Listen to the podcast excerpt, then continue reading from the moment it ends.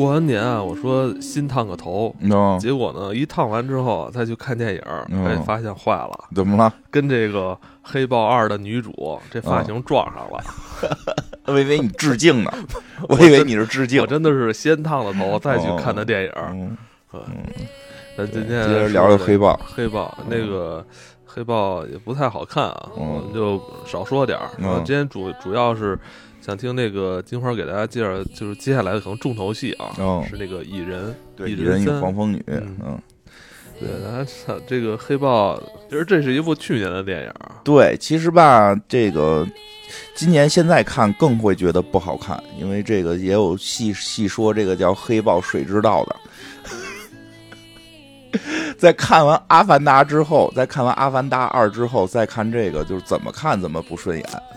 我也这个我觉得你像去年《阿凡达》啊，嗯，呃，黑亚当啊，呃，包括咱们国产的一些优秀电影啊，嗯咱经历了这几番这个轰炸之后，嗯你再回来看这《黑豹二》，就觉得就感觉不是这个时代的产物啊，对，确实全方位的就是差点落后，是对，那但是确实，这个黑黑黑豹二好像本身那个上映的时候是在那个那个阿凡达二之前嘛，但是我觉得他们有点这个判断失误，怎么失误了？就是他们是知道这个阿凡达一直在拍的，为什么还要拍一个这个视觉效果这么类似的电影？你真的相信自己能干过这个卡梅隆吗？对吧？这个毕竟卡梅隆现在。历史前四，这个影史票房历史前四，他带了，他现在有仨，哎，我那天看了一个榜榜单，啊好像就是历史榜单前十的电影，好像嗯一多半都是他的。对，现在前四有三部是他的，《阿凡达一》《阿凡达二》那个《泰坦尼克》。我觉得他就是已经，你要从这个层面来说，他已经不是一个电影导演了，我觉得他是一个搞金融的，反正在挣钱方面，你确实 他就是他就是能把你口袋里的钱掏出来去看去买他的票啊，这个对，而且而且而且是卡梅隆这么爱水，对吧？从小就爱玩水的人，你这个黑豹这个跟他这个视觉撞撞车。其实好多人会觉得故事就是会觉得电影可能核心是故事，但说实话，这种超英电影也好，或者说这种这种这个特效比较多的电影也好，很多时候是怕的是那个不是故事撞，故事可以一样，怕的是视效撞，这等于视效撞了，撞了之后高下立判，就是我看的时候头特疼，就是黑乎乎的，本身就是黑人的主角。这回没跟煽动，反正就像你说的，仨仨三个黑人朋友在那么一个停电的屋子里边，就折腾半天，然后就开始钻水里边，这水里边也特别黑。你真的看那这时候这时候看完那个黑豹，再看阿凡达，就会觉得阿凡达真的是阿凡达二真的是划时代，它那水特透亮。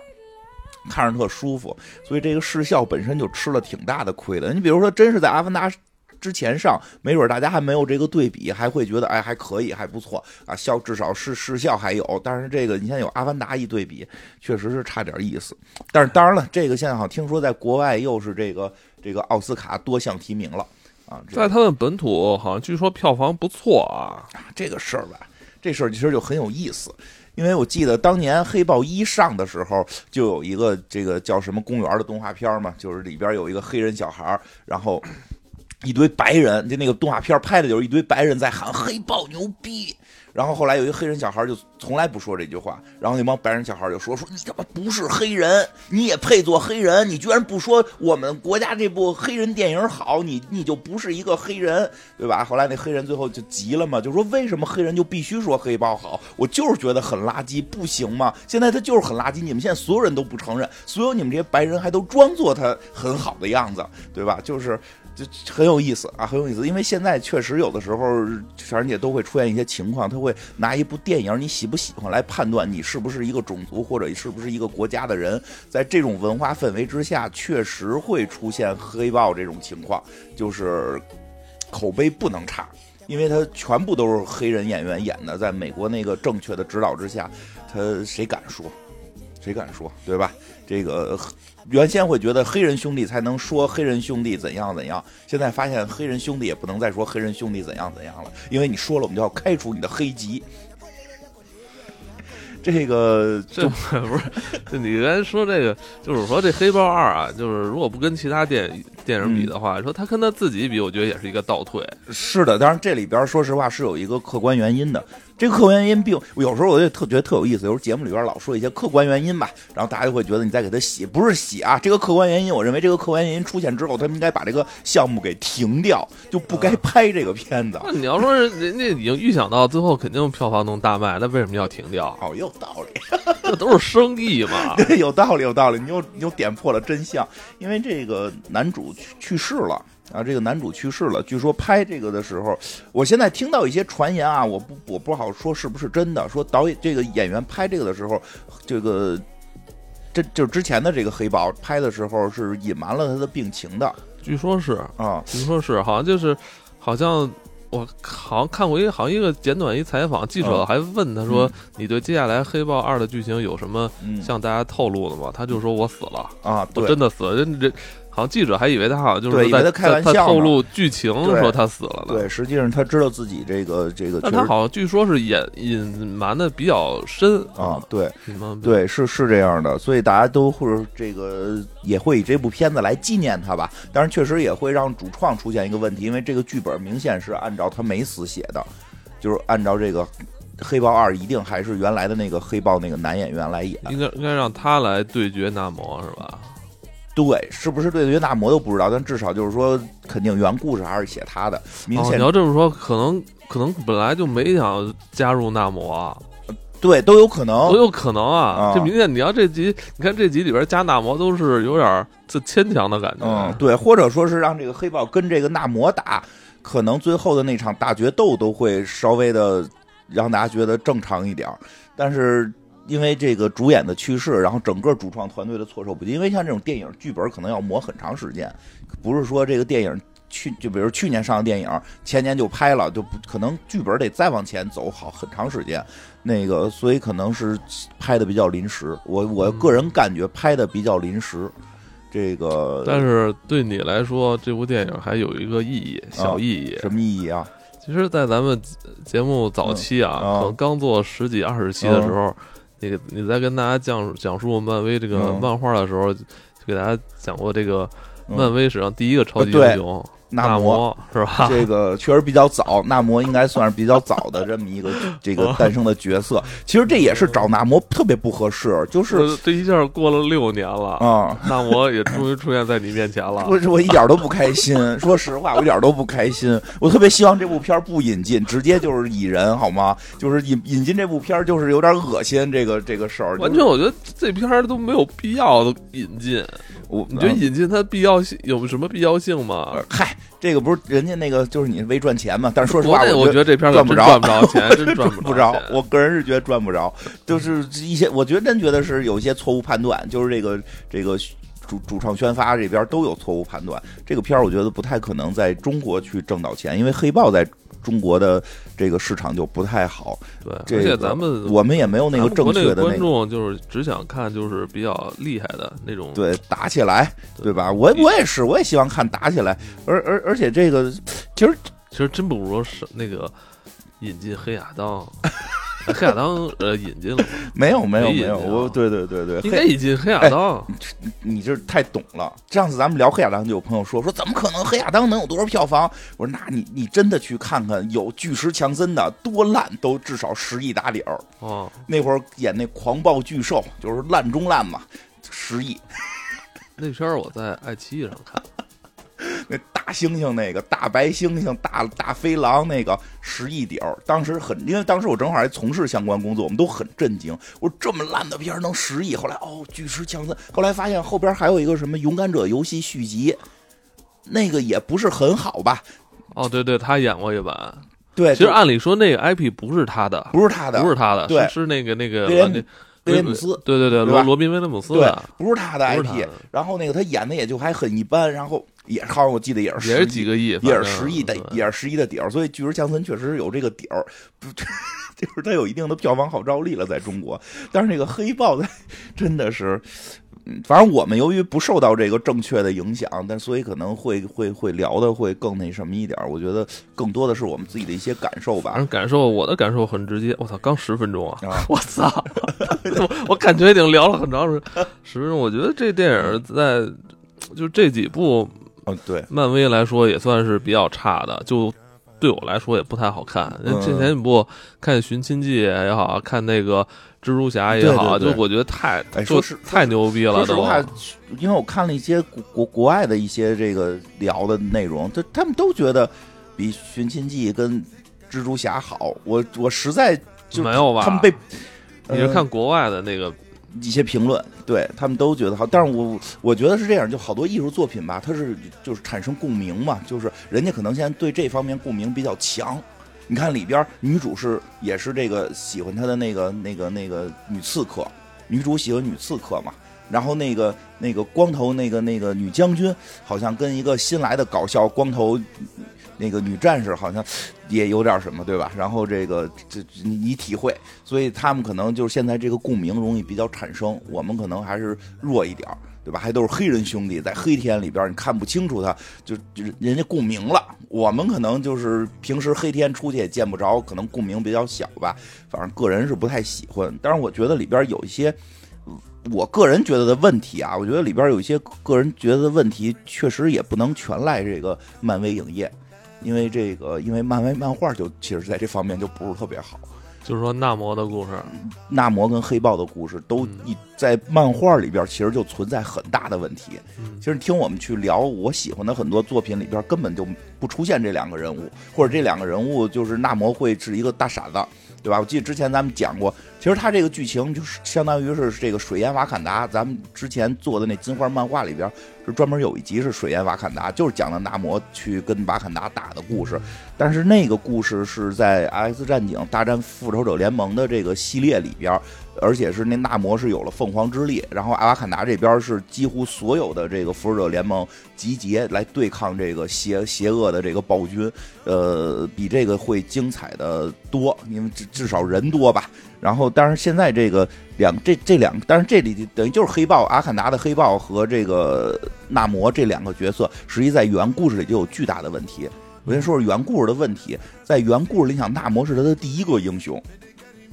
以至于现在沦落到了经常作为反派出现，可见这个英雄是多招人讨厌，对吧？他还不像说是那个 DC 的那个超人，他由于特别强大，大家特别喜欢，所以说他黑化了会怎么样，并不是这样，而是这个纳摩就现在在正常漫画里边就长期处于不正常状态。在我眼里边，像《X 战警：大战复仇者联盟》里边，他除了都获得了那么强大的凤凰之力，脑子里想的只是我跟白皇后睡一下，就。对吧？满脑子都是这点事儿，就是本身就很无力。因为这个设定里边原设定他是一个亚特兰蒂斯的一个王子或者国王啊，这这个这个这个设定就跟那个海海海王特别像，跟 DC 的海王特别像。然后呢，他同时又肩负着说他是一个变种人，所以他这个身份就是在原故里边就比较复杂，而且亚特兰蒂斯。就是陆地上都是超级英雄，他是一个国王的身份，他一会儿以超级英雄的身份去做事儿，一会儿以国王的身份又当反派，本身就充满特别特别多的矛盾。这种矛盾其实并不是我们所说的在电影里边这个角色的复杂的矛盾，而完全是设定给的就不是很合理。所以他后来后期变成了一个工具人，想在哪儿用他就在哪儿用他了。所以纳摩最后在漫画里边也没有什么太多人喜欢，所有的那个那个英雄排行榜里边，纳摩排的还是比较低的，就就是没有那些特别主流的英雄排的高，格格不入哈。对，特别怪，跟这边。而且就是他要他的故事设定，长期生活在亚特兰蒂斯，他跟路面生活又都完全对，就是完全隔离的那么一个状态。然后每天光着个屁股，然后就在天上飞。干嘛光着屁股？就穿一三角裤衩，兜一三角裤衩，就在扒开屁股找他 找到那条裤衩。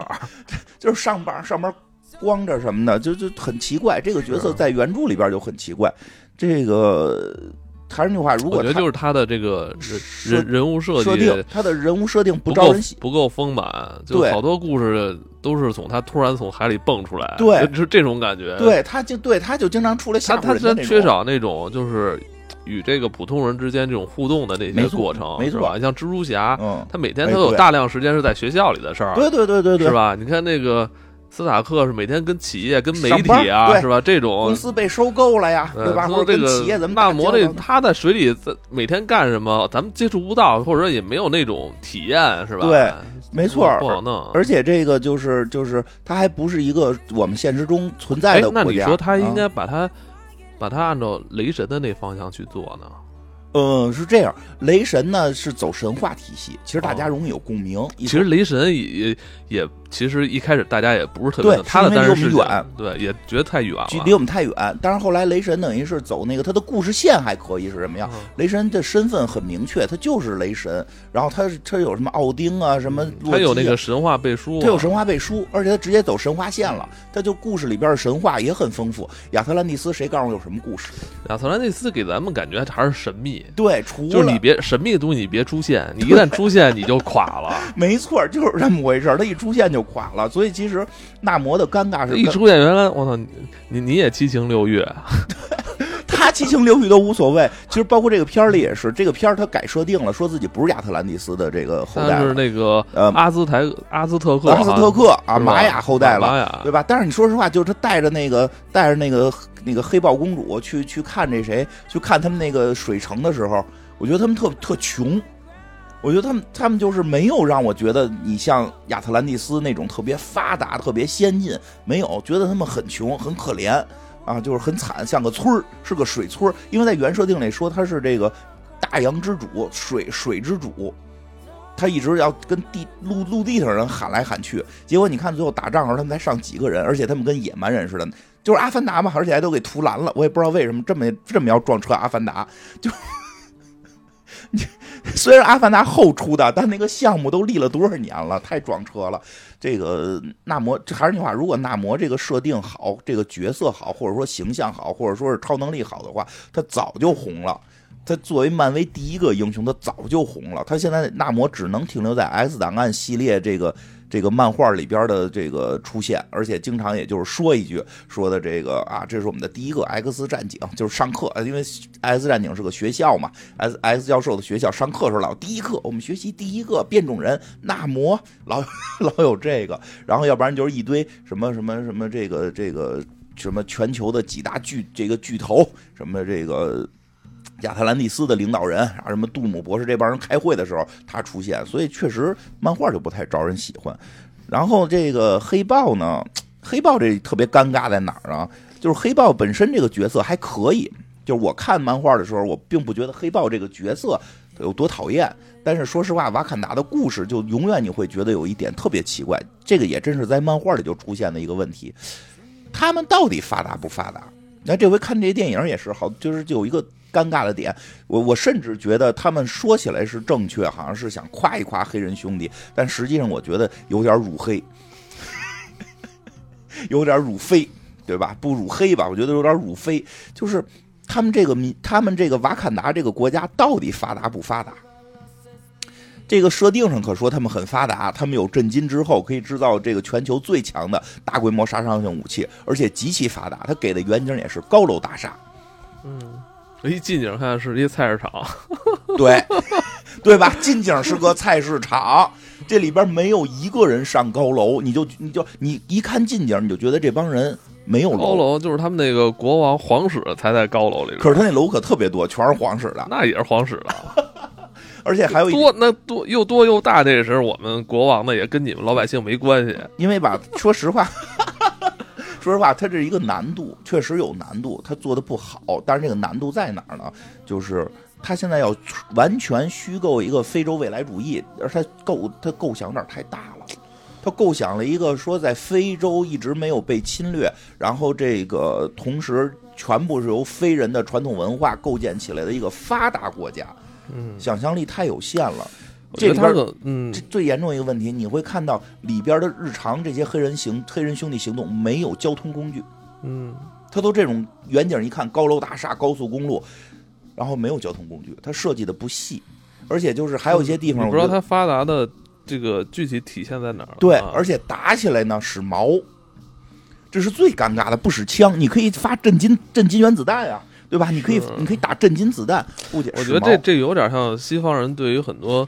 就是呃，这种其他文化的一种误解。对，所以我老说，就是说这个好莱坞最好不要拍其他民族的东西，就是你不太了解，你真的不了，既不了解这个文化的本身，你也不了解现代住在这片大陆上的人如何去看待这些文化。其实他是，我觉得他是不是把瓦坎达就想象成有点他们对于那个。香格里拉的那那那种劲儿啊，就老认为远远远方有一个世外桃源，是那个地那个地方从来没有被人染指过，然后那里边肯定有一些神奇的东西。对，但是他呢就往高科技走，所以其实这里边就特别矛盾的一条线。瓦坎达到底是高科技还是？那他的所谓的科技啊，这种财富，他又不跟其他国家这个。往来，他他他怎么就建立起来这个东西？哪怕说这上边有震惊，这帮人都已经被震惊震的都都智商超高了，就是就是能超越这个世界了。但他超越了所有世界的这个这个科技之后，你得符合逻辑。这里边你会发现，感觉瓦坎达人智力不行，科技很高，智力不行，他就变得很矛盾。还是那句话，为什么？对对。大决战时候还他妈学猩猩叫呢，我就不理解。不是他们那族好像就是那个猩猩啊，是我知道，我知道他们族是猩猩，但是战斗中这个行为很奇怪，对吧？这个行为很奇怪。哎，我有人说，不是他们只要一一一想给你打了，就就所有人都出这事儿。对，就是特别奇怪。我我我我举个例子啊，我举个例子，就是说你其实可以怎么做？你比如说，就是这种未来主义，我其实个人特喜欢这种，因为我想，如果我要写一个中国的未来主义，嗯，那肯定就是，比如说现在也得小队行动，小队行动，我们就不说，比如现在说十二点钟方向、三点钟方向都这么说，那就可能就不这么说了，就会说是什么训位。什么前卫就是按八卦说，这个是正常的，因为它逻辑符合，只不过是把里边的文化符号变成了这个，它依然是变成现代的了。但是它里边学星星教，这个星星教的意义是什么？对。对吧？我觉得你不如不如把它改成什么什么什么那个那个那个，就是叫什么猩猩位有敌人，或者或者那边大象位有敌人，你不如改成这种说法，都比你现在学猩猩叫，我觉得甚至真觉得有点很侮辱他们，就会觉得哪怕你们最后治这个有了那么多的先进武器，有了那么多的这些高科技，你们依然像猩猩一样打仗，你们只不过是把他们原来更锋利的这个这个这个毛跟毛给变成了。光光这个这个等离子的毛，对吧？根本就没你们的脑子想不出来把这东西发射出去，就就极其极其奇怪。而且这里边有些设定，他们可能自己觉得特酷。我我当时看的时候就啊，就就是他们有那个说他们这瓦坎达好像被这屏蔽住了，外头看看不见，对吧？然后有一套有一个那个屏蔽罩，屏蔽罩怎么开？他拍了一镜头，一帮人那个弄了一水盆，在水盆里啪啪啪啪拍水盆，就。我就我就想问你们西方人，你们他妈摁按钮的时候是跳你们的西方舞蹈吗？你们不也是开门的时候摁个按钮吗？怎么着他妈到了这个 这个黑人兄弟这块就得就得跳个舞门才开呀？就 就是就是就是有一点，我真的觉得这有一点，就是包括就是他们有一点没有注没有考虑到的是，就是怎么讲，就是。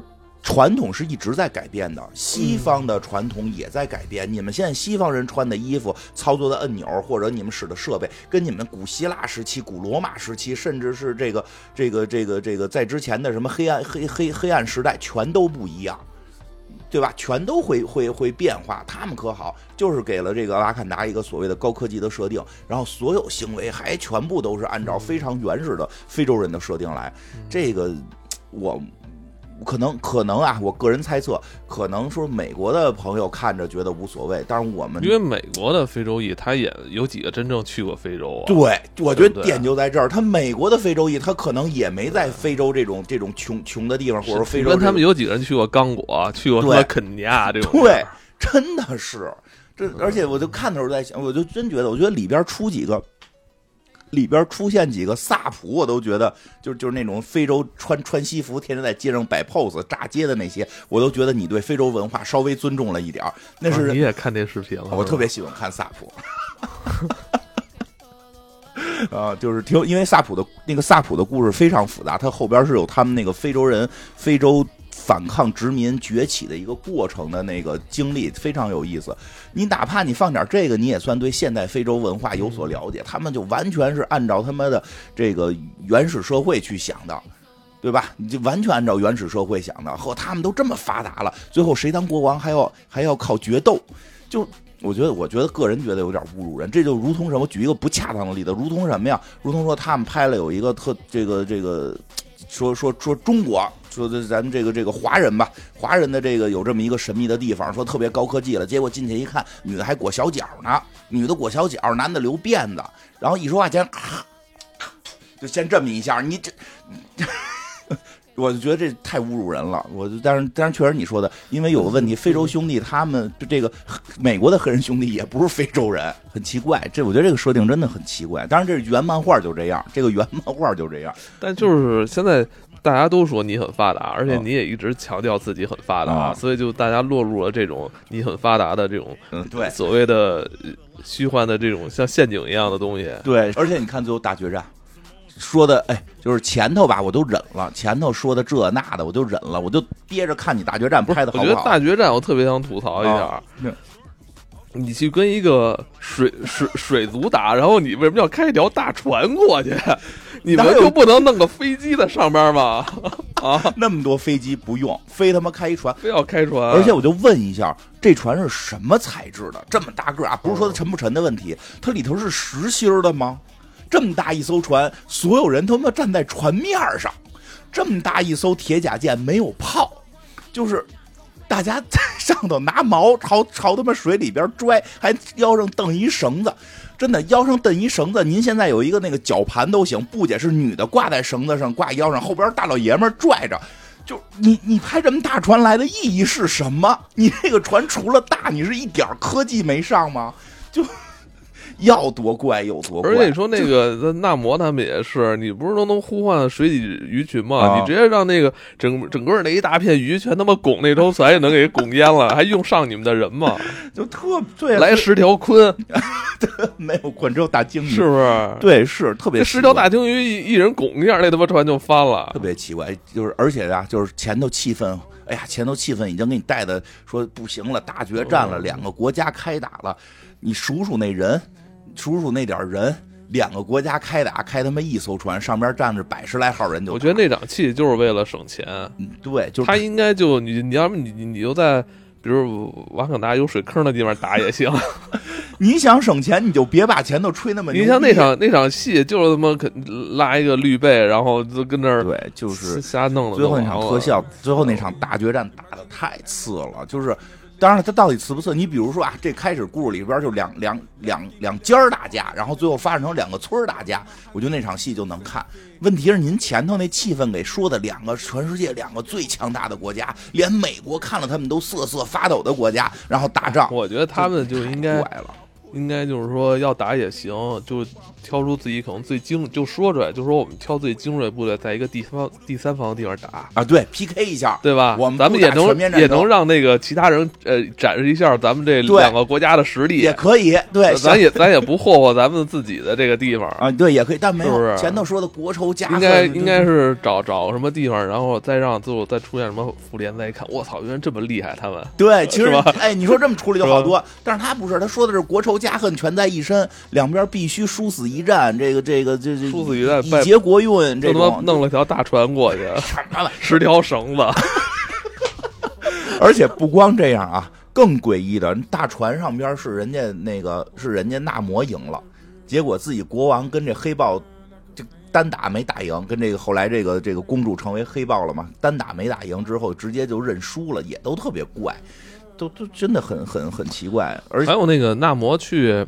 去杀他们那个王后的时候，那场戏就是整个瓦坎达城市也特别糙，全那个好的东西全在远景，虚虚的。是的，所以其实这片就是我感觉就视觉特效一开始都是那种从远处看说，我操，那边那个国家特别牛逼，但你一进去之后，他们就不知道该怎么去体现他们所说的那种牛逼了。一个是我觉得特效上面的钱可能没花到位，一个是想象力极其贫乏。我觉得想象力太贫乏了。这个再有就是你整个这个这个。一对比，跟其他电影一对比，就觉得差差一大块。这片儿搁到那个十几年前，漫威上上个阶段的时候，觉得这应该是个好片儿。但时代在进步嘛，你现在已经不是让人眼前一亮了，让人眼前一黑了，已经，对吧？而且再再说一个，这里边也觉得，甚至让，但是但是他们找到了财富密码。也是能挣钱就行啊，能挣钱。奥斯卡最佳视视特效提名好像都有他们了啊，这个。而再说一个，再说一个，让我觉得可能会影响到后边漫威的一些故事走向的，就是由于垮导致的，就是这个钢铁侠的继承人问题。我操！这回现在上了这个钢心。这个这个这个一个小女孩钢铁侠，原故事里就有啊，这个这个倒是正常。但但是说实话，原故事里这个角色就不太招人喜欢。我记得之前说过好多次，因为中间漫威漫画比比现在迪士尼这个漫威影业，其实当年更激进过，把整个复联团队全部换成了由黑人女性什么这个同同这个等等去组成的这么一个组织。然后这个在漫威电影最火的那个年代。他是改漫画改成这样了，这个什么黑人蜘蛛侠，然后这个这个女蜘蛛侠，这个黑人美队，然后这个这个什么黑人钢铁侠、女钢铁侠等等这些全部改成这样了。然后呢，有一个特大的问题就是没人看了。所以后来他们当时大事件改了一个，好像叫漫威继承吧，还是叫传承，又重新把这些人全给弄回来了。这钢铁侠他们也都是给他们就相当于复活了吧，就让他们都回来了。然后这个他们这漫画才慢慢又又恢复了一些状态，并不是说这个他们去演这个不合适，而是由于什么呢？由于由于这些角色本身他创造的时候，有些角色是男性的，或者有些角色是白人的，他的身世经历是是是这么设设计出来的，因为。因为他的主创可能很多就是当地的美国人，他们就是讲这种故事讲的比较顺手，所以创作这些角色的时候，早期创作这些角色的时候，创作的比较这个这个得心应手，比较合适，比较符合这个人物。后来呢，再出来的时候呢，我就老说说你出一黑人英雄，或者你出一女性英雄，你就应该出一个就是前头没有这个英雄，你单独出，比如说那个女性英雄，特喜欢杰西卡琼斯。他不是谁谁谁的继承人，他不是谁谁谁的二代，对吧？他就是一个单独的一个美国女性，是一个这个平民出身的一个侦探，叫杰西卡·琼斯，是一个女性，那就写的特别好。但是这种你非要继承人衣钵，非要把前头那个弄死，然后弄一个跟他这个设定几乎一样的，其实就会有些奇怪，就会有些从你最早的设定上就不符合这个人物。他这回弄的这个钢铁之心出来之后呢？本来还是寄予一定的希望，因为大家已经还是想看到这个钢铁侠的机甲，对吧？这个憋了一集，到最后大决战出来是一个特别卡哇伊的一个盔甲的时候，就是确实是有点不太好接受。好像我看好多人对那个盔甲吐槽，说看着太像高达啊。其实我看着特像谁呀？特别像变形金刚里那个救护，就是那个擎天柱的女朋友，是吧？其实不是擎天柱女朋友啊，就是擎天柱他们那那边有一个粉色的一个变成高高垫肩的那那种盔甲，对 对对，那个脸也特别像。其实有些奇怪，这个这个角色都没什么没什么感觉，而且这个角色也就是你明，因为吧，完全没感觉。一会儿我们讲讲蚁人的时候会讲到，其实可能在下个阶段。下个阶段，这个钢铁侠的继承人就是二代小钢铁侠，真让他演啊？呃，现在肯定是他，但是就是说，再往后的这个故事里边，那个实际小钢铁侠是一个很重要的角色，咱们简称小钢铁侠吧。就是说，钢铁侠的这个这个穿着钢铁侠盔甲的这么一个角色，是一个非常重要的角色，将会跟后边的这个康有非常大的联系。其实开始我因为原故事里边是一个小男孩，是那钢铁小子，就是后来我会觉得。因为我当时看漫画的时候，像钢铁那个那个小钢钢铁小子跟钢铁侠对打，我都看不出谁是谁来，就是在漫画里你就看不出来，他必须得说明，因为那个造型太像了。所以我觉得可能对于漫威影业来讲，他未来要拍的话，说拍出一个这个二代的女钢铁侠，再拍一二代男钢铁侠，搁一块儿太乱套。包括你看，其实他们处理，其实第一就是前之前的阶段处理都处理的特别好。那个谁，那个到大决战的时候，就是无限战争最后的时候，那个小辣椒才出来。其实小辣椒有盔甲，而且小辣椒我记得在钢铁侠三的时候也获得了一定的超能力，他早就可以出来，为什么不让他出来？就怕撞车。你最后弄出俩钢铁侠来，都看着有点乱。所以我们所以后来有的有一些猜测，就会觉得可能在未来讲康的那个故事里边就不出现这个男的小钢铁侠了，就全让这个女的小钢铁侠来去这个完成，正好也是黑人，符合现在的一些设定。但是看完这部，我觉得够呛，我觉得没什么必要。这个小女孩必要，我觉得钢铁侠就是就就死了，那个斯塔克死了就死了，就要不然就是要他应该是为了康的故事后边需要这么个角色。但是我会觉得这个小女孩撑不起来。这个现在看到的这个钢铁之心，这个小女孩真的撑不住，是未来的这个成长路线，一是单薄，而且太太模式化了。对，就就是告诉说天生就聪明，然后什么学校里就是就就就会做什么，从小就就会做什么，三岁就就会怎么怎么着的这种东西。而且一直让我听，我就特别焦虑。你有孩子了，你很焦虑。你让孩子现在学做做钢铁战衣。你这就是增加人的那个这个父母的焦虑。凭什么你你们家孩子三岁就就能干这些事儿啊？而且还有一点是什么呀？什么六岁就学完所有中学课程这种？而且还有一点是什么呀？就是他有些情怀打的不太好。其实这个小女孩，这个钢铁，这个钢铁之心吧，应该是叫她。其实里边做盔甲的时候，有些镜头拿锤子砸面具，其实他就是想致敬老钢铁侠，对吧？但是你这个致敬特别怪。钢铁侠的战衣都早不那么做了，而且你现在瓦坎达，你拿一个锤子在那砸面具，就是这个行为，你就会觉得自己你你是在参加断刀大赛吗？你在做冷兵器吗？对吧？你你哪怕你在焊电路，我都能接受。他妈跟那拿锤子砸面具，砸出还就你真的，我看完之后，我觉得这钢铁之心没什么智力。他主要的几个做盔甲的镜头，一个是开始的画图阶段，然后后来开始是这个。砸面具，然后拿一个喷漆往上喷色儿，你是不是不会做里边的电路啊？就是，哎，他这，那个他，他可能是一个胶佬。对呀，他在做模型，他不叫做战甲，他在做模型。胶佬，为什么钢铁侠？是不是？是不是？是不是感觉他是一个，就是一个喜欢做模型的人？为什么钢铁侠第一就是说，所以真的是就是说，他不能把很多这个设定直接挪到一个新。所以就看着生气，怎么就你你这孩子就就跟那儿鼓就鼓就就就。就好像就什么科技达人啊什么，就你不是就是做模型的吗？而且就是人家钢铁侠第一部的时候，为什么有拿锤子砸这个的画面？是因为他被抓住了，他根本就一穷二白，他得拿那个什么那些军火碎片来做这身原始盔甲，他可不是需要拿锤子砸吗？您现在他妈的连他妈断刀大赛现在都有那个机械锤子，你这这瓦坎达到底是有钱是是什么有科技没科技啊？嗯，这反正我觉得这女孩也还有他那个这个这这现在这个黑豹苏瑞这个。我觉得他也是之前不一直在搞科研嘛，什么做做做药，怎么突然一下穿上战衣就会武功了？对，都已经能跟那个纳摩都把纳摩给打。对啊，就是这点这点吧，怎么回事？这应这应该真的是这个，我估计啊，就是这个这个男主去世之后，这个新写的剧本的一个最大问题，因为这个苏瑞一直被想塑造成。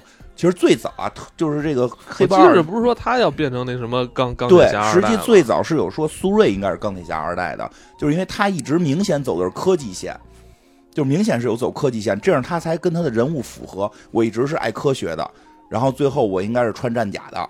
对吧？他和好，最后爱科学，最后是玩冥想，就是冥想，然后他大劲儿。那个他哥要死的时候，他还在那那个给给做做药的啊！对，就是就是最后这个转变，所以我估计原故事里边可能是最后的大决斗得是还是他哥上。还是因为这个女孩，哎，我发现这个就就是可能最近这这个这个他们要新出推出这些角色啊，让我感觉就一个都记不住，就每个人都特别想当然的，想当然的就出现了，想当然的他就他就好像有这个能力了，对，特别棒。新出的这些谁比较我比较喜欢谁？我比较比较喜欢女洛基。那个是比较全的，就是他的洛基里边的女洛基，对，洛基电视剧的里的女洛基，那个是比较完整、比较让人能记住的一个角色。剩下的角色，你就是觉得你在复刻谁，你在复刻谁，对吧？就是是有一些奇怪的，反正不是很好。我觉得他现在这一部算叫什么第四阶段吧？第四阶段的大完结，快点完结吧！就第四阶段从什么时候开始？哪部开始的？呃，从复联四结束之后的，应该是蜘蛛侠三吧？那好像从蜘蛛侠三开始吧。反正我觉得快点结束这个阶段吧，这个阶段实在是让人痛苦，就是真的是都不太不是那么好看。呃，不过说实在，这个阶段也不是没有好片子。这阶段像蜘蛛侠三、旺达寻亲，然后那个旺旺达与幻视，那个洛基。哎，你还真是说离离离那个复联四结束之前那几部还保持了一定水准。越往后越拉胯，越往后越拉胯。这个快点结束吧，然后我们迎来这个第五阶段，第四、第五阶段吧。因为第五阶段还是因为我听说啊，我听说他们好像内部开会了，小道消息没有，不是小道消息，就网上说。你这词儿能说？就是听网上的这个小道消息吧，说的是他们内部开会了，基本认为这个阶段失败了，基本认为这个阶段失败了。但是他们有理由啊，嗯，因为因为那个因为口罩的原因啊，找个理由呗。有理由，他实际上说的是什么呀？说大概意思是说，这个失败的计算成功也算失败，成功是迪士尼成功了，失败是漫威失败了，因为他用了大量的剧。大量的剧把迪士尼家给推起来了。现在迪士尼家好像是在这个这个叫叫什么网络网络视频上第一了。第一，但是他的剧他的人物确实垮下去了。这个因为拍剧的这个制作的方式、成本什么的跟电影又不一样，包括他们那个那个。好女女浩克里边不是自己都吐槽吗？说咱们大半截我们没特效了，说特效让做别的事儿去了，就就拍黑豹去了嘛，对吧？这这个也可见，这黑豹团队可能是从这个黑豹特效不怎么样，这特效真的很差。你想，他黑豹特效团队可能是从女浩克那儿拉过来的，肯定就我觉得这特效还不如 这特效还不如那个复联一那对不不不不太行。哎，反正说这么多吧。黑豹这个吐吐了吐槽，这个这个不不是很喜欢这个，但是下边还是期待的。我还是对于后边的那个蚁人比较期待。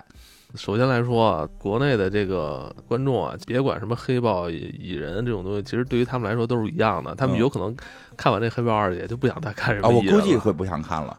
我估计蚁人的票房在国内也不会太好。蚁人本来就票房也不怎么样，但是的，这这这这个这个票房，我觉得结果在在国内啊，可如果你真的不是特别喜欢这个漫威故事的人，他可能对于呃黑豹跟蚁人，他可能觉得黑豹可能还更好看呢。他先看黑豹，觉得这么难看，他蚂蚁更不看了。这按大小算的，蚂蚂蚁人更不看啊。但是我实际比较期待看蚁人，因为那个有一些。两方面吧，一方面是这个一些特，因为有也有一些特效出来了嘛，就是它的那个一些这个，至少给了一些想象空间，它给了一些想象空间，可以让创作者去发挥一些这个这个想象的能力。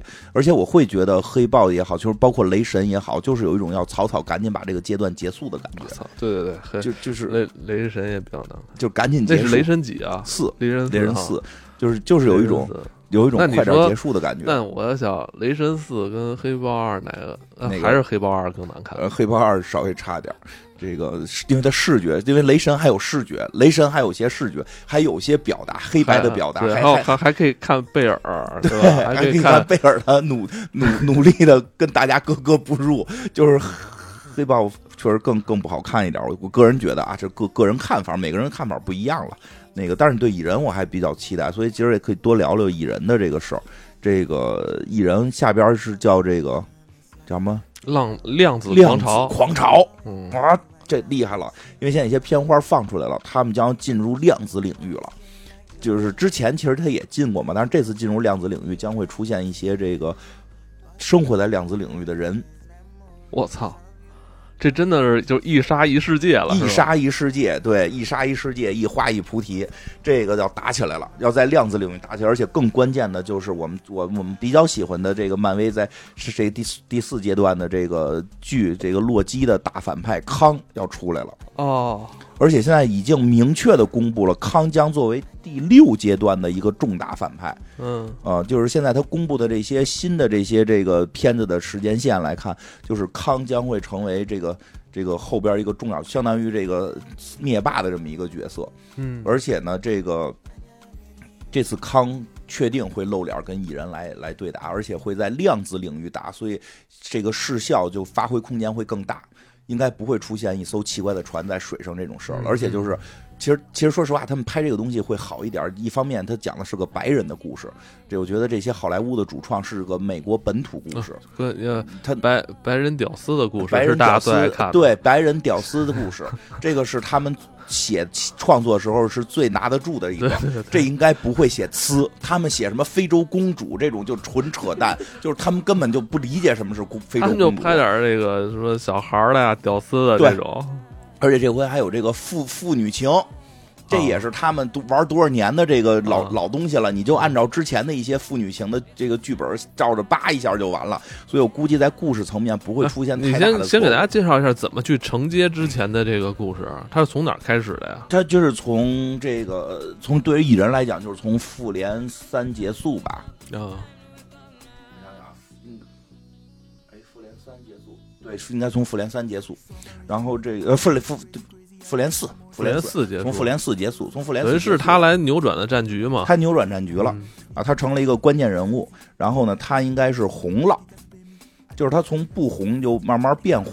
就我们之前看的蚁人是实际是二代蚁人，对对吧？二代蚁人朗朗朗，然后他会从不红，然后慢慢变红。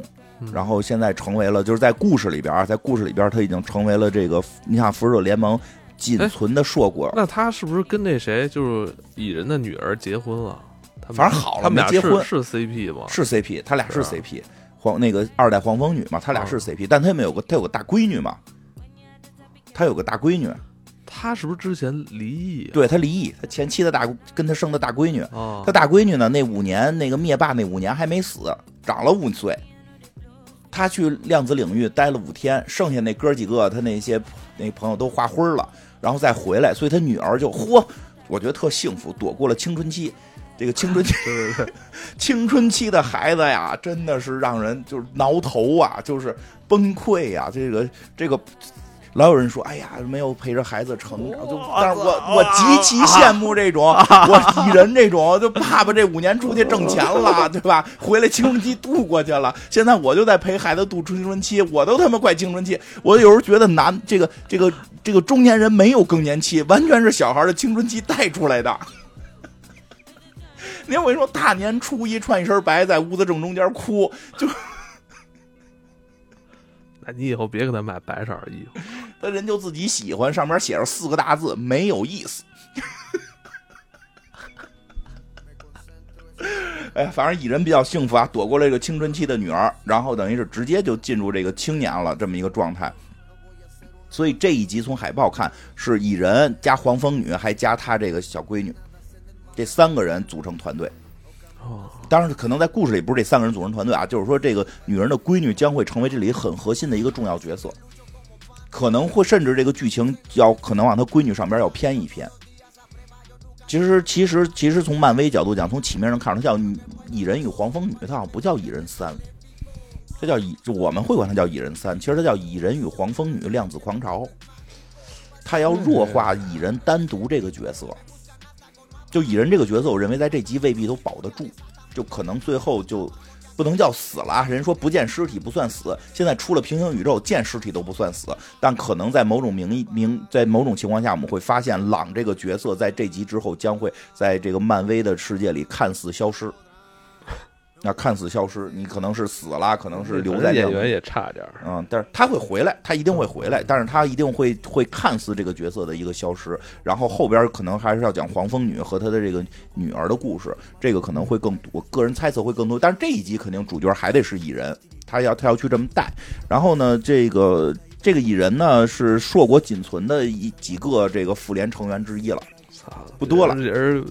非常没有存在感的，非常没有存在感的复联成员。对，而且他又是极其没有存在感的，因为我看记得片花里边有一个，就是大家知道他是复联，但不知道他是谁，就会跟他喊“蜘蛛侠你好”。他好像自己还出了自传，还做了播客，就是比如说电影里吧，电影里蚁人自己做了一播客，特别有意思。那个画面也是一大麦克风，底下是一个小蚁人举着一个大喇叭冲麦克风喊，是他的播客 logo。还出了自传的书，出了，可见播客多火，在美国，对吧？我们也要那个换 logo，换 logo，然后那个呃，用 AI 做一个啊，用 AI，对对对，就就，然后这个这个他让那个 Chat GPT 给咱让咱们做，对，然后还做一个出了书。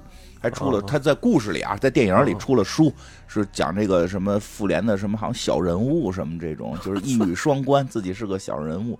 但是你确实会，我可能会有一些感受，我觉得有点意思，就是他因为之前是一个特别次的一个就是 loser，然后一跃成为万人瞩目的这么一个大团队里的小人物。他还不是说像成火成钢铁侠、火成美队了，就是他这个角色很很有意思，呃，就所以他获得一些荣誉也很奇怪，比如他好像之之前是在一个披萨店上班吧，就故事一上来第第一集的时候，因为他有这个之前偷东西被给开除了，说好像这一部将会这个披萨店将会将会重新给他让他去成为名誉名誉店员，那成为什么这个这个世纪最佳员工。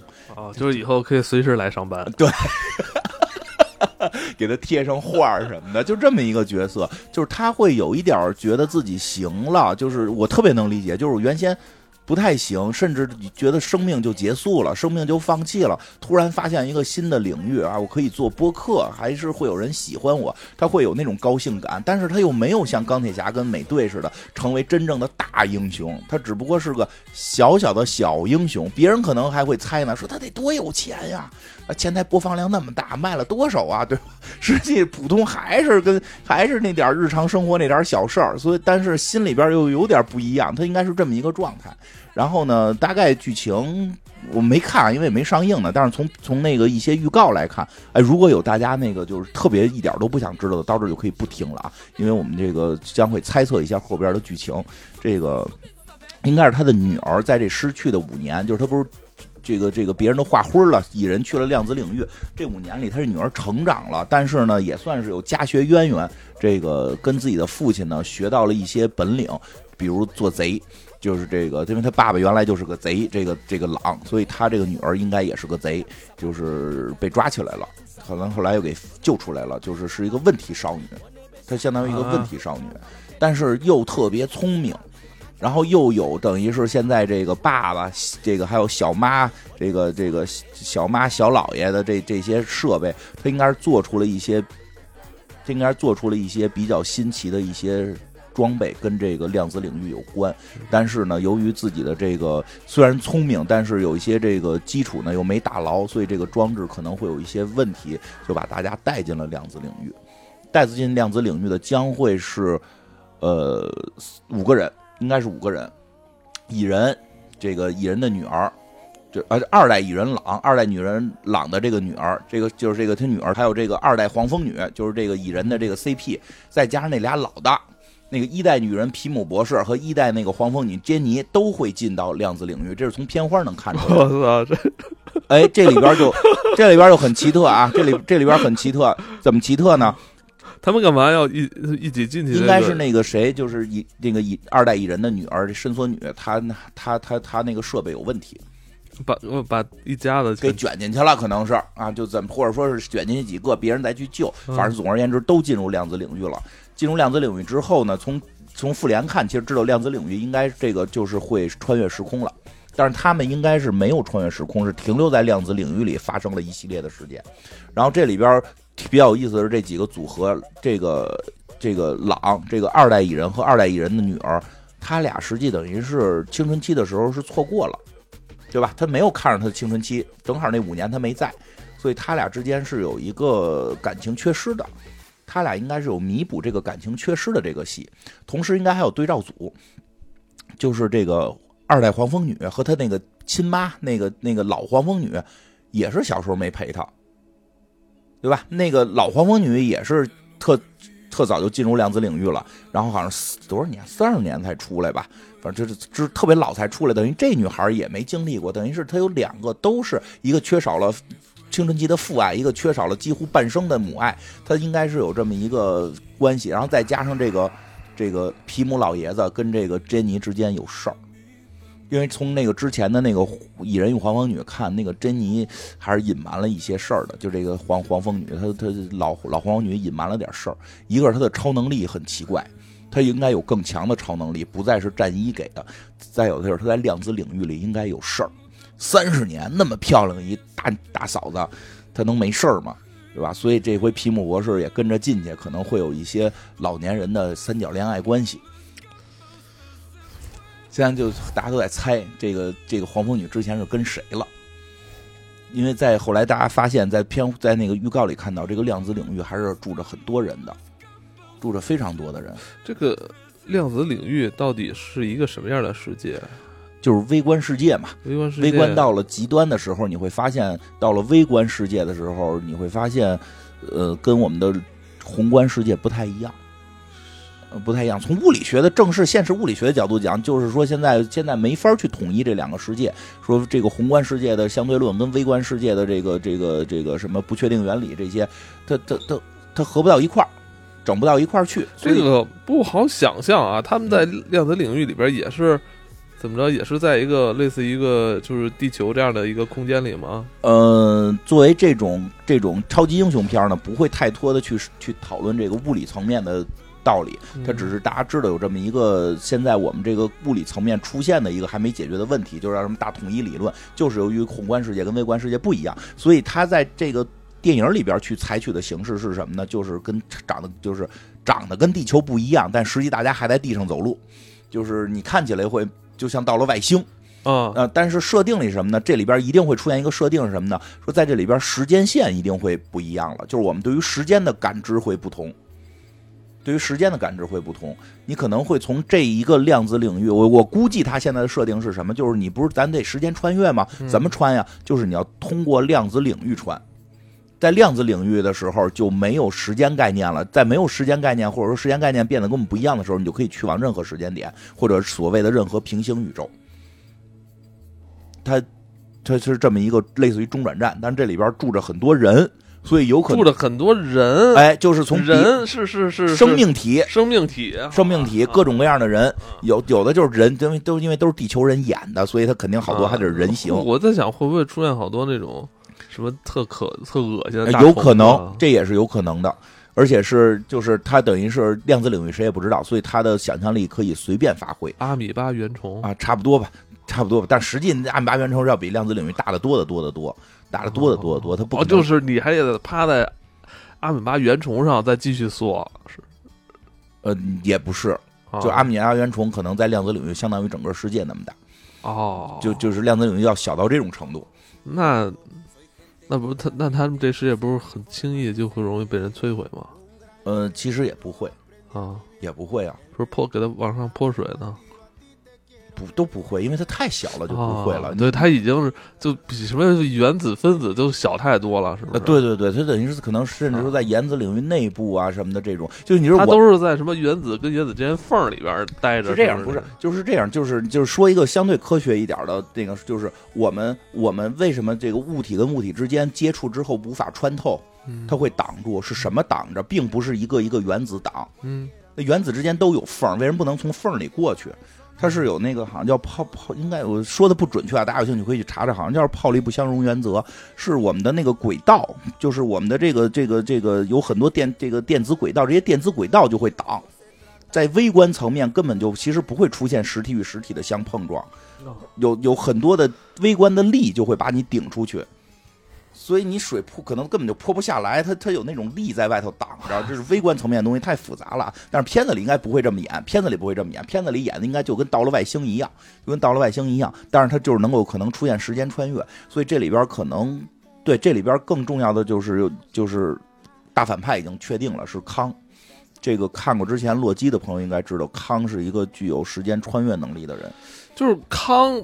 有这么大本事是吧？都动不动就玩这个宇宙的人，他怎么往这么小地方钻啊？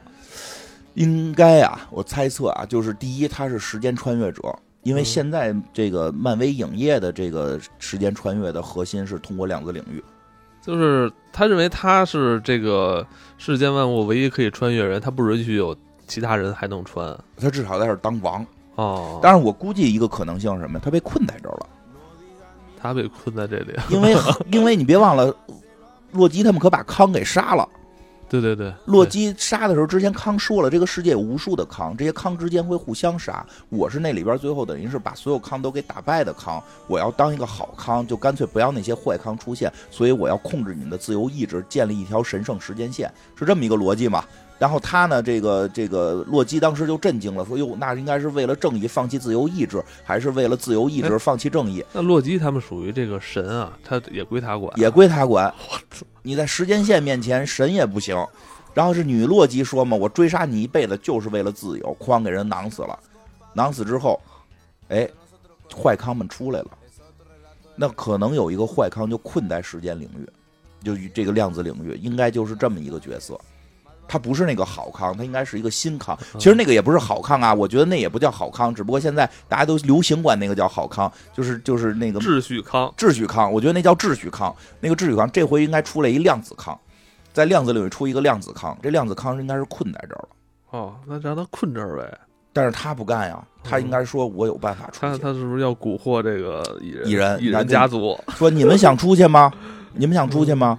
你们想出去呢？我也想出去，因为。”也挺有意思的，有有有这个网友发现他这个预告片用的歌是绿野仙踪的歌，哦，说这有寓意，这就是一个绿野仙踪的故事，哦，有机会我们可以讲讲绿野仙踪的故事。有点绿野仙踪故事什么？陶乐斯一阵大风刮到了这个奥奥兹国，然后他就就哎，咱们小时候看的那是吗？就是那个，就是那个，我就是最最印象最深的就是国王让他挖地道，他让他让只大蚯蚓，那个是。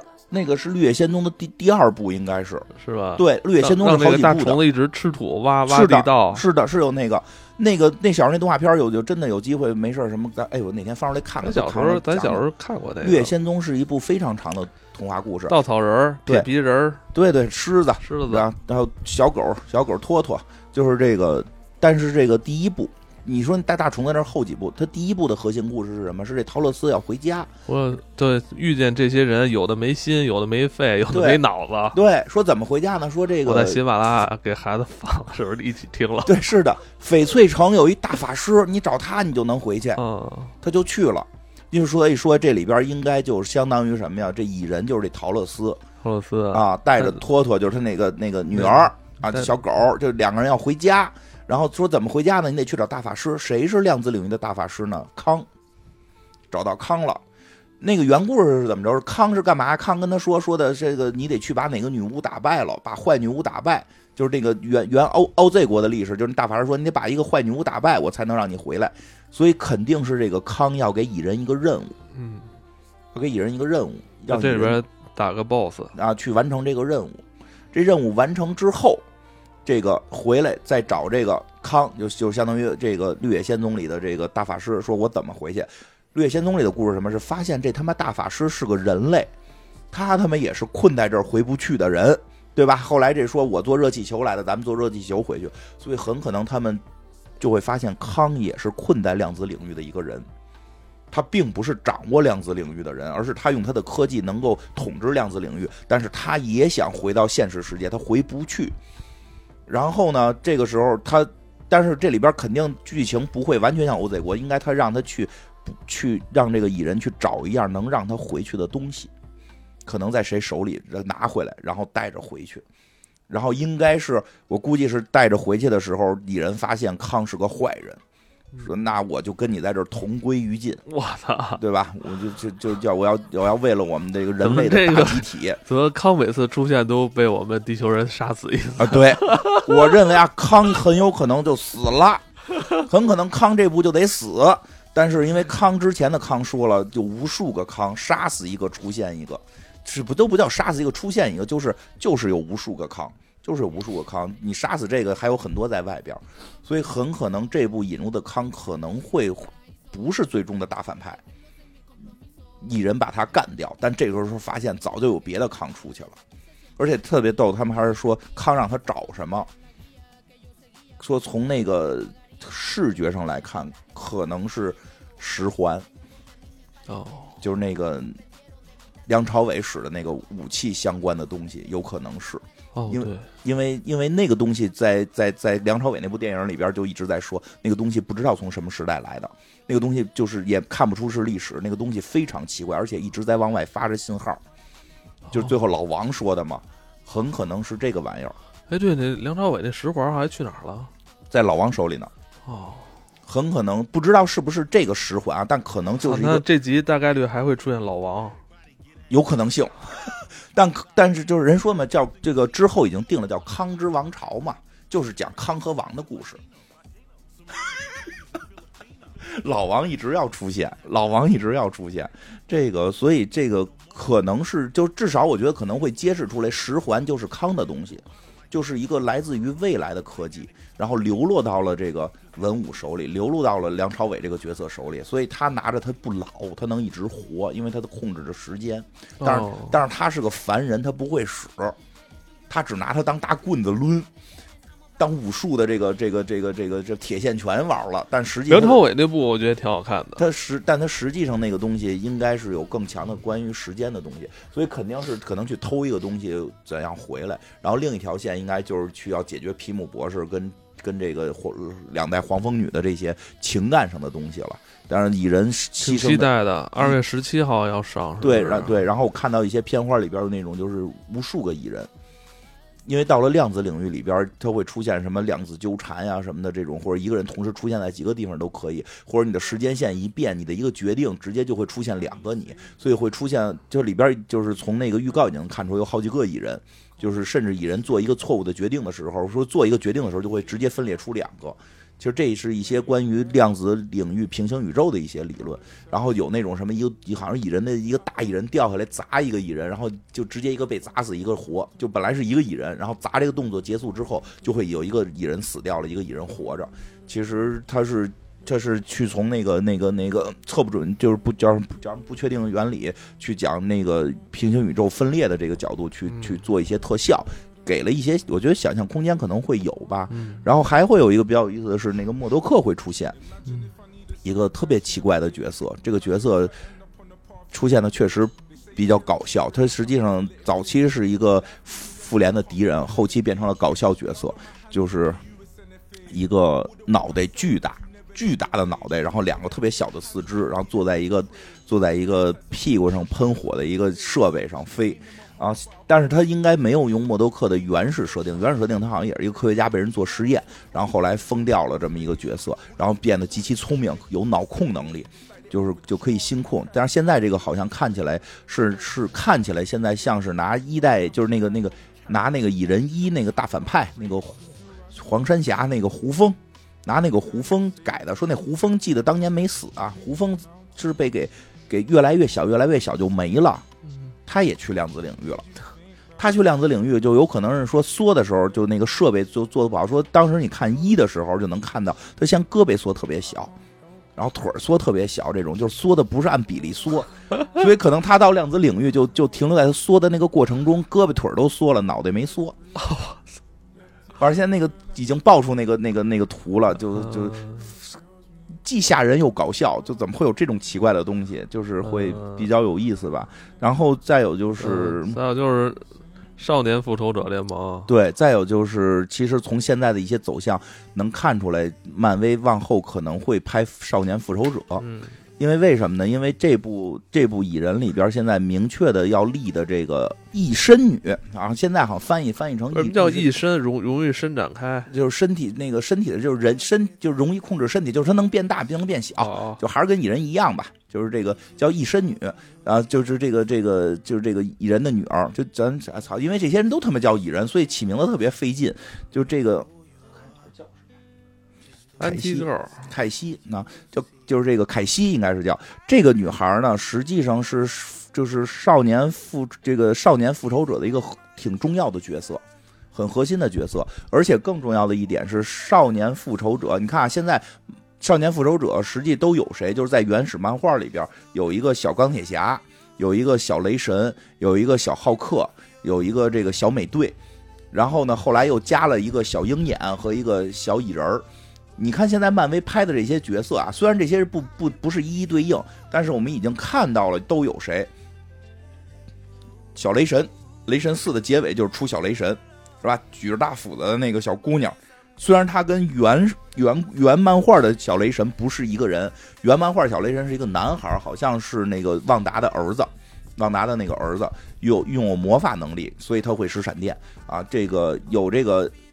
小钢铁侠，现在我们刚才说了，这黑豹里边就是力捧的这个钢铁女孩，对吧？这个这个叫钢钢心，说是叫这个，但是这个原著里边不是。一会儿讲原著这是谁？因为这个原著里这个小钢钢铁小子是一个非常非常重要的角色。然后还有这个小绿巨人，原著漫画里边小绿巨人是是谁？好像是是男神奇队长的一孩子吧？是一个死骷髅人，是一个死骷髅人，他能。变化自己的身体。但这里边明确是这个浩克的那个那个剧里边把儿子瞪出来了，而且瞪出来那儿子特腼腆，就一看跟原著的浩克的儿子不一样。原著的浩克儿子是一个大狂暴。就长发披肩，我他妈要宰了爸爸，然后拿着大斧子下来剁死你们！就一个人就他妈差点给他妈地球团灭了，然后就就我要抽爸爸大嘴巴，就就这么一角色。那个当然后来也是个好人啊，因为他跟他爸有一些这个这个这个误会，有些误会。但是浩克之间有误会，可能就要毁天灭地嘛。但是这里边他出这儿子特腼腆，那儿能羞羞答答，对吧？还挺秀气，羞羞答答。因为在原著里边，小浩克跟小雷神好像是一对儿。就是就是就是这个，他他他是一个同性恋身份，对这所以可能内秀一点这个我觉得很可能绿巨人这个儿子虽然还叫绿巨人儿子名字，不是走那个疯子绿巨人的那个状态，可能是走一个内秀状态。就小浩克也有了小美队，小美队在美队电视在美队的那个叫叫什么猎鹰与与与酷寒战士，就猎鹰与冬兵里边出来了，只不过大家不太注意是谁呢？是那个，他们不是去找了一个说，在美队之前还有一个超级士兵，但由于不是，是那黑人，黑人老大爷。哦，想起来，想起来，他妈就因为我是黑人，他是哪部出了？就是猎鹰与冬兵。啊，对对对对，那黑人黑人大爷就是让他，因为歧视，哎，我觉得那就写特好，那个黑人戏就特别好，那他妈就比黑豹好一万倍，因为那个是他妈他们真实经历过的故事，他真能写出来。说我想想，他是个黑人英雄，但在那个年代不允许有黑人英雄，必须得找一个白人，所以他还是更老的这个这个实验品啊，对吧？他的孙子在那个戏里也出来了，在门口也呲呲牙咧嘴来的，就是就就。对对对，就那个角色还要干他们呢。对，那个角色，这个他他他出他出现在那个付费那个电视节目里，就 这种节目就不适合上那个大荧幕，知道吧？但是至少给铺下来，有可能上，我觉得未来会上，这个也给留下来了，这也给铺下来了，对吧？还有谁呀？就是鹰眼，鹰眼，鹰眼也是鹰眼的主角，根本就不是鹰眼，是鹰眼的那个小鹰眼凯特吧？是叫那小鹰眼。很招人喜欢。现在这几个角色里，我最最喜欢的是那小鹰眼。小鹰眼很招人喜欢。然后就是这回的这个这个新的这个异身女，这个等于小小蚁人，小小蚁人这些角色都已经给你码好了，马上就要给你上演这个复仇这个少年复仇者了。为什么会说这样呢？因为还有一个更关键点，就是啊，这个他已经说了，后边叫康之王朝，少年复仇者一定是要解决康之王朝这部戏里边的一个重大的一个一个设定。就是康这个角色，不是刚才说康这个角色是个什么角色？康这个角色是一个好像出生在三十一世纪，然后呢，这个其实康这个角色挺奇怪的，我对他的。情绪比较复杂，我非常讨厌这个角色。他是出现在未来的人，对我非常讨厌这个角色，但是我觉得是自己如果变坏，只有一种可能性，就类似于走上康的道路。为什么？就是他是一个好孩子，而且被人欺负，然后那个并不是很坏。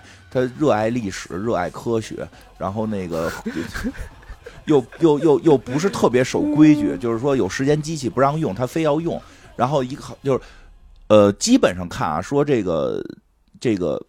在漫画里边，康是这个叫什么神奇先生的后代，也有说是杜姆博士的后代，也可能是神奇先生跟杜姆博士的后代俩人好过，反正就是他应该是有这么一条线下了，因为他那姓跟神奇先生姓一样，所以他发现祖上是有这个时间穿越的这个记录。叫李德啊？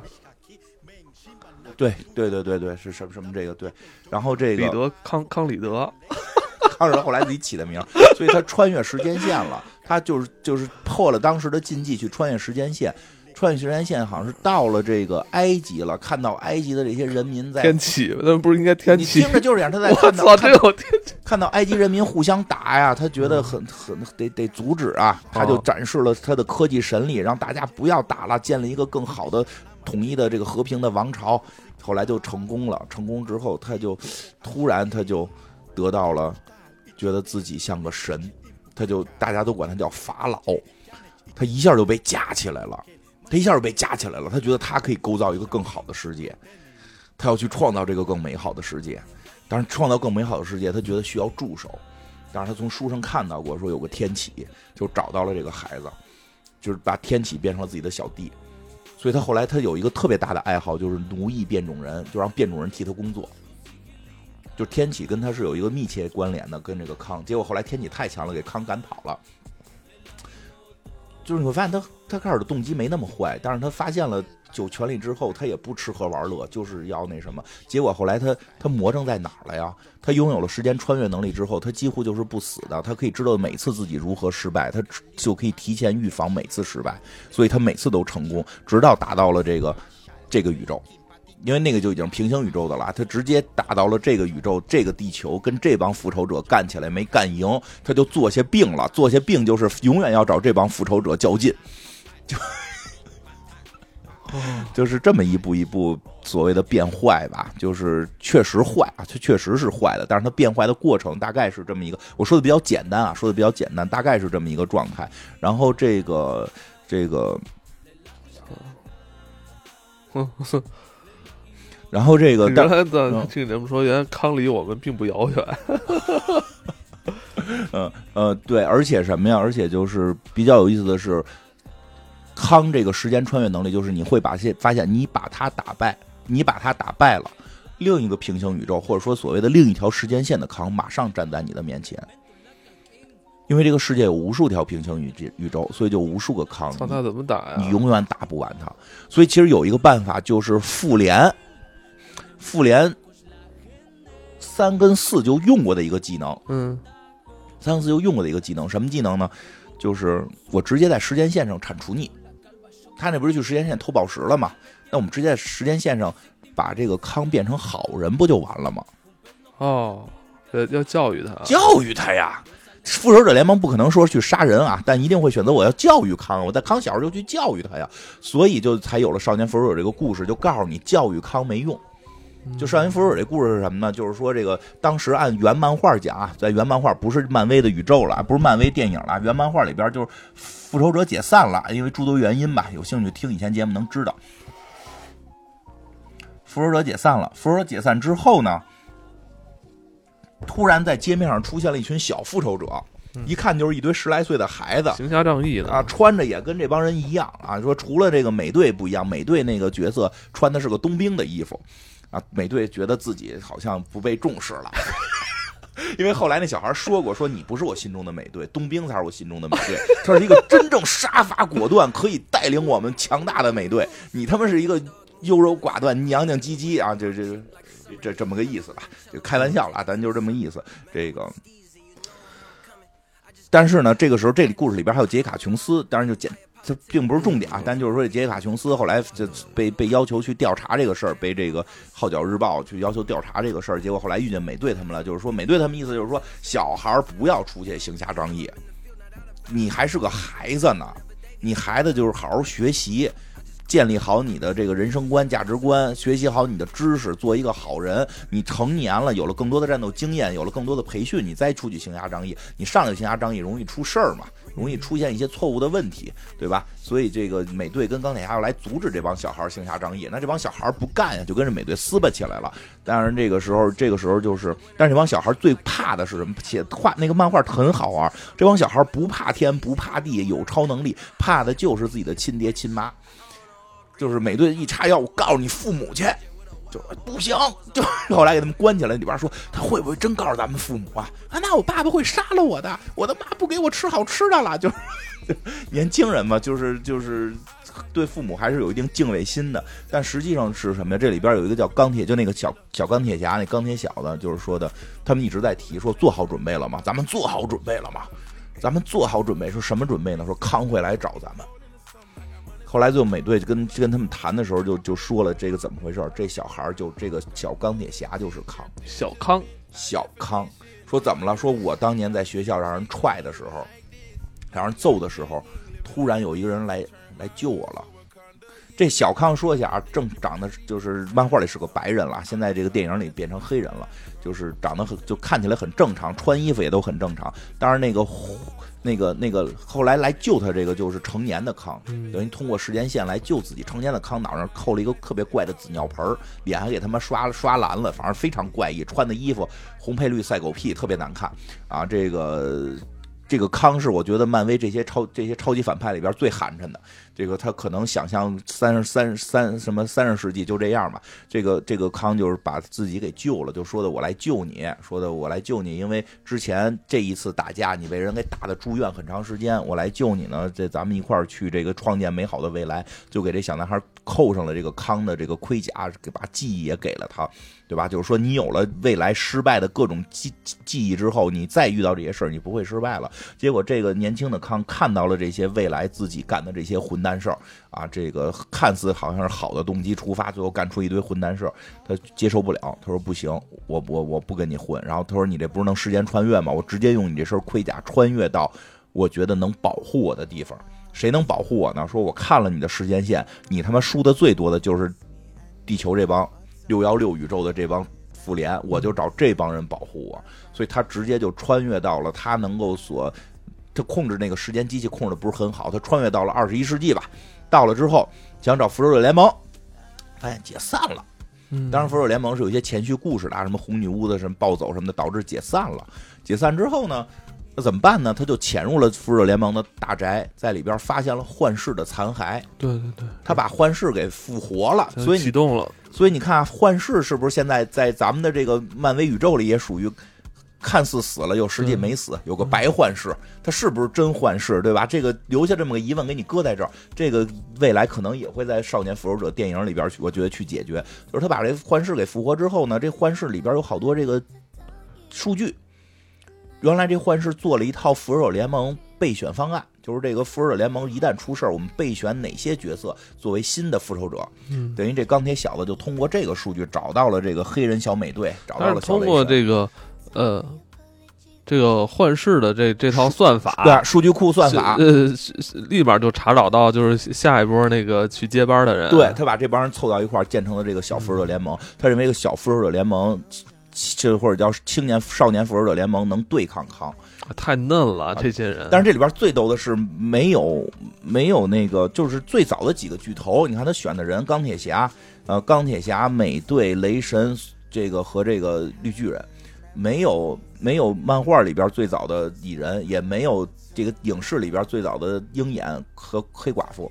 所以这个故故事里边后来特别有意思的是，他们偶遇了这个啊，是偶遇了一个小女，有一个叫凯特的小女孩被这个偶遇了，什么超能力都没有。然后他们就就是，当然这小女孩老跟着他们，他们就说你没有超能力，你别跟着我们，你就不是个超级英雄，对吧？你老跟着我们混什么劲啊？然后还有一个是谁呢？是那个蚁人的那个女儿，就是当时故事里边是蚁人已经去世了，所以我估计这部蚁人这个蚁人应该是回不到主世界，不管是死了还是困在量子领域，他的女儿回去之后应该是一个缺失父亲。的状态，那个故事里边他爸爸去世了，所以这个小女孩心里边觉得爸爸是英雄，这个爸爸是英雄，爸爸是复仇者，复仇者也解散了，他很崩溃。然后这时候发现有一帮小孩组建了一个新的复仇者，在电视上天天出现，他觉得我他妈应该加入。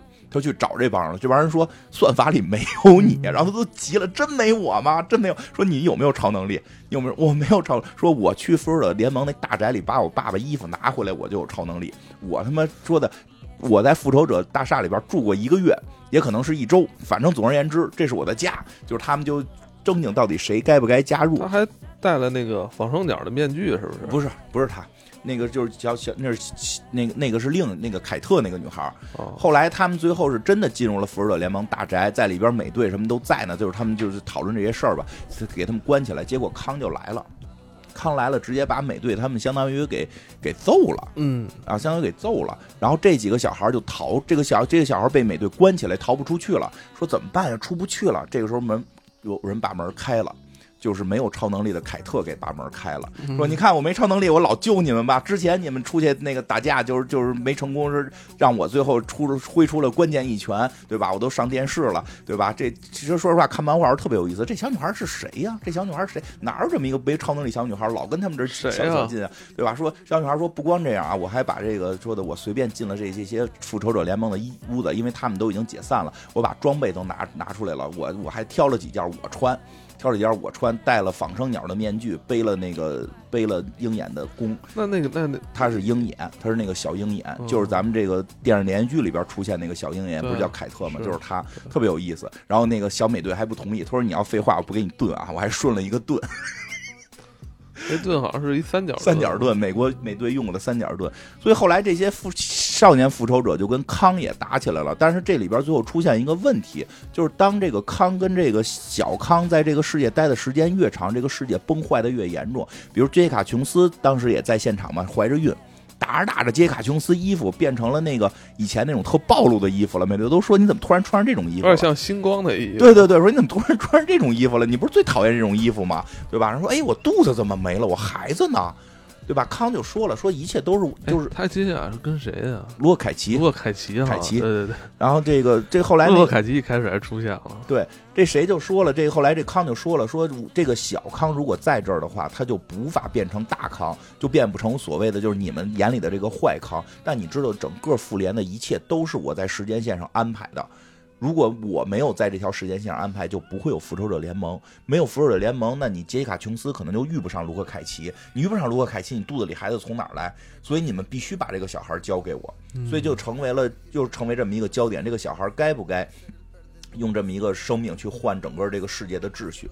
对吧？这个这个最后，当然最后结果，这个是这个钢铁小子自我牺牲了。年轻的荷尔蒙很爆棚的一部剧，最后是这个小小的这个小钢铁侠，这个小康吧，最后还是回到了那个那条时间线啊，就是是这么一个故事。所以他就要去解决康之王朝里边不能通过时间线打败康，因为你通过时间线打败康，整个复联会崩，就复联就没了。现在所有的东西都不存在了，为什么？其实会有一些细节。就是在影，就是现在有些很厉害的这个影迷，我觉得就是一一一帧一帧看的，会发现其实也不也不至于了，因为当年就有人说过，当年有过一个彩蛋，就是一个那个九头蛇突然说了一句什么奇异博士，有过这么一个彩蛋，大家因为那个那个 Doctor 什么什么 Strange，就是好像听着不是奇异博士，可能说的是一个博士的名字。并不是指的这个奇异博士，但后来奇异博士真上了，发现这个宇宙真有奇异博士，大家就会回头再看，哎，为什么九头蛇那个人会提前知道有奇异博士？为什么？因为九头蛇可能是康控制的。我操！而且连洛基跑可能都是康控制的，就很可能是有一个坏康藏在量量子领域，没有被好康消灭掉，就所谓的好康没有被秩序康消灭掉，藏在量子领域。嗯，他藏在量子领域，想把自己解救出去。解救出去的办法就是把智取康干死。但是他看到的时间线里边，能够干死智取康的是要靠洛基。所以他在复联穿越的过程中，就让这堆九头蛇去阻止这个这个，就去拖住美队，让这个让这个洛基跑掉。所以康才是这个幕后导演。对，所以没有康，可能就没有复联。所以，我估计，这个之后他要打康，就是要打康的时候，会用这会用这个办法，就是你要一定要去解决为什么我们都能时间穿越了，不在时间穿越线上解决掉康，因为一旦解决掉康，现在所有的一切就都没有了，可能你的爱人、你的孩子就都消失了，这一切都已经是定数了。对对对，所以这个差不多这么个意思。那怎么办？那他现在这个这这故事怎么进行下去？这一切都尽在康的掌握之中。对，后边应该是秘密战争。这个我觉得咱们看完黄蜂女再讲，那个是我特别喜欢的一个特别胡来的一一一个大事件。康这事儿能解决吗？应该最后变成秘密战争，就是解决不了。然后就是整个整个整个平行线，整个这个所有平行宇宙崩坏，所有平行宇宙崩坏，然后合成一个新的大陆，上边就有无数个雷神。这个等看完黄蜂女吧，看完黄蜂女可以讲讲那个秘密战争的故事，还很有意思。嗯，反正挺期待这个量子狂潮的，嗯，希望好看吧，希望好看，希望好。我觉得这应该是漫威好莱坞拿手的东西了。如果这部再砸了，可能就就就就真没戏了。嗯，这个真的是他们是他们应该是手拿把掐的这个故事剧情视效展示视觉展现，所以这个是我觉得这将会成为漫威之后到底能不能看的一个重要的一个。标志性的一一一个电影，就是如如果是这个好康现在是钢铁小子吧，在这漫画里，漫画里是，但是他他现在电影里边这怎么 怎么把这个啊不是，就是漫画里那是个真的好康，电影里那个就是现在漫威宇宙里那是个智取康，那钢就是那那个就是像黑豹二里边这个这这个钢钢铁女孩，就是说现在有人猜他也是个黑人吧，现在康也是个黑人吧。啊，因为在原著里边康是个白人，我记得就这个这里边康也是个黑人，这而且洛基是不是出现过男女性别转换在不同宇宙？所以很多人猜这个钢心就是康。